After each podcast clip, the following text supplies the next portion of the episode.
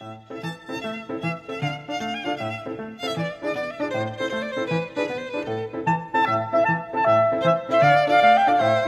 九日谈，作者杨无瑞，第十九篇：明月何皎皎。明月何皎皎，照我罗床围。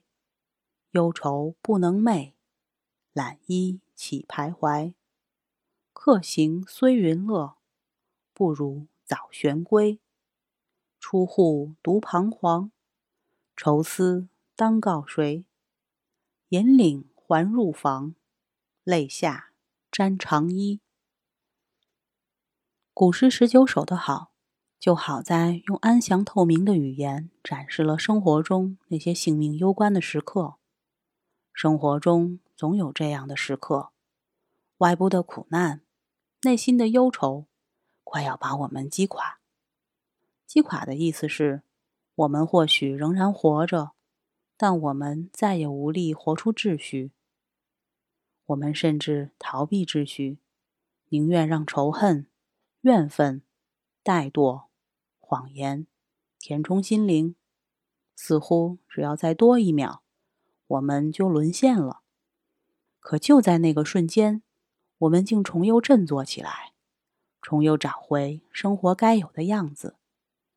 这样的时刻。我想称为生活的神性瞬间。神性瞬间，并不非得哭天抢地、跪拜、歃血，也无需什么神圣庄严的情节故事。神性瞬间可能发生在日常生活的任何时刻，在那样的时刻里，一个人不是忽然像神，而是比从前更像人，更有人的样子。只要对人性历史稍有了解，你就知道，人在很多时候不那么像人。路易斯在《纳尼亚传奇》里讲了一个童话版的创世故事。造物主阿斯兰对他拣选的灵性造物说：“我把你们从野兽中挑选出来，你们要善待他们，珍惜他们，但不要回到他们中去。回到他们中。”就和他们一样了，不要回去。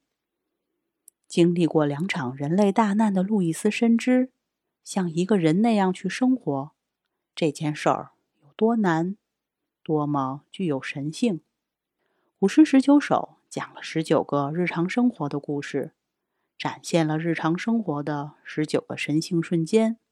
行行重行行那句努力加餐饭里，有一种健壮的等待。健壮的等待是不被怨恨毒化的等待，是带着爱和盼望的等待。冉冉孤生竹，凛凛碎云暮中，同样有这种等待。青青河畔草那位盈盈楼上女，让读者领略到不屈亦不息的生机。正是那生机，让一个柔弱女子熬过侮辱与损害，倔强地绽放自己的美丽。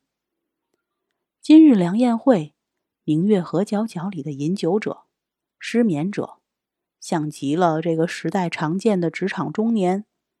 他们随波逐流和独善其身之间挣扎徘徊。他们发现，独善其身基本是奢望，随波逐流又心存不甘。于是，他们很可能陷入某种高洁的颓唐。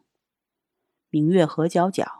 就写这种颓唐，今日良宴会则写两个高洁的颓唐者相遇、相知，彼此唤醒，从颓唐中振作起来。那句“何不测高足，先具要路金”，从道德正确的角度讲，何等粗鄙！可是对两个高洁的颓唐着的人来说，这样一声狮子吼，又是何等有力！轻轻陵上柏。回车驾言迈，驱车上东门。去者日已疏，生年不满百，都讲生死。他们写的是人从各种关于生活的谎言中醒来的故事。不从谎言中醒来，人就看不见真的生活。在这些诗里，死亡成了生活的教育。死亡首先叫人认识虚无，唯有真的认识虚无的人。才能从这种虚妄的谎言中惊醒。真正从虚妄中醒来的人，会发觉各种谎言所承诺的伪意义、伪不朽是如此乏味。于是，他可能由此重回热乎乎的真正的生活。西北有高楼，东城高且长，迢迢牵牛星里，各有一个渴望相遇的灵魂。东城高且长的诗人，让相遇的渴望战胜放纵的欲念。持情整中带，沉吟聊执着。这份渴望让他整治衣襟，其实也召唤他整治生活。迢迢牵牛星的诗人，从魁阁的星辰想到了永南玉城的可遇。盈盈一水间，脉脉不得语，是对着永南的丹河。庭中有奇树，涉江采芙蓉。梦冬寒气至。可从远方来，是对故乡、故人的思念。没出息的思乡者，是那种以思乡为名诅咒生活的人。伟大的思乡者，会像热爱故乡那样，在异乡看见盛大的美好。他在异乡的行走、跋涉、注视、采撷，都是思乡的仪式。没有这样的仪式，他的思乡很可能只是虚伪的逃避。思念故乡，就请在异乡设江采芙蓉，就让等待还乡的自己时时心香迎怀袖。明月何皎皎是古诗十九首的最后一首，这也是一首关于想家的诗。古诗十九首的第一首，家中人等待一个不回家的人；古诗十九首最后一首，离乡人思念一个回不去的家。客行虽云乐，不如早旋归。或许是所有异乡人的心声。奥德修斯在女神卡吕普索的岛上，或许也会唱出这样的歌。所有伟大的文学传统都有很多想家的诗。所有伟大的文学传统里，想家都不只是一种生活心理，还是一种灵性相遇。不只有空间上的异乡。才让人想家。对于很敏锐的心灵而言，精神上的异乡更让人痛苦。明月河皎皎里的诗人，究竟思念一个空间上的家，还是精神上的家？根本无从计较，更不必计较。当他唱出“客行虽云乐，不如早旋归”，他已经说出了对家的看法。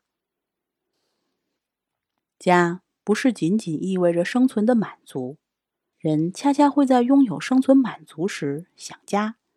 想家意味着他从眼下的热闹繁华中看见了无可弥补的亏缺。正是这种亏缺，让他在惯性的生活中忽然丧失了家感。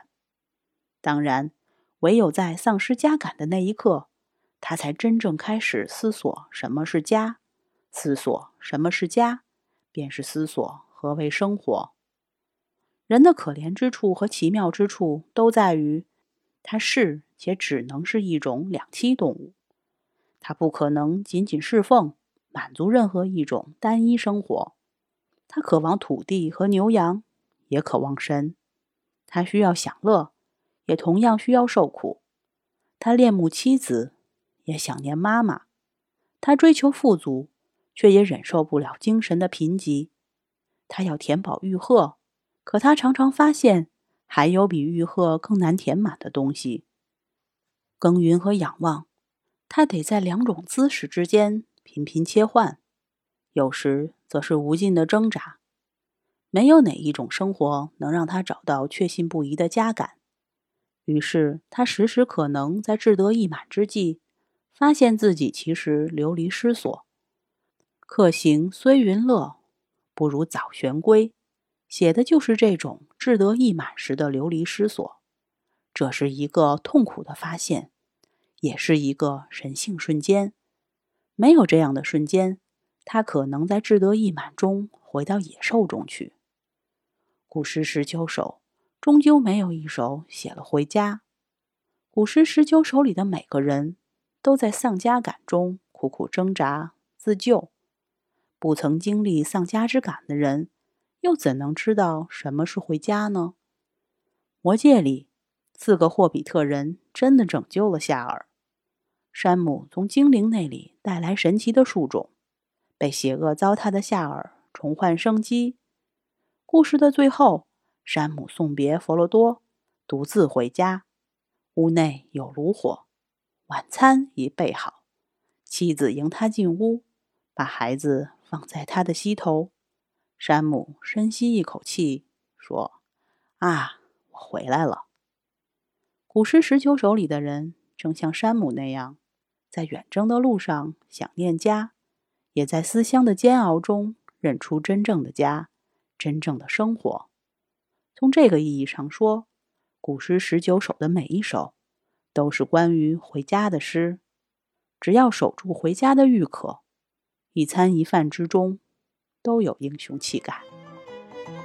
本篇结束，谢谢收听。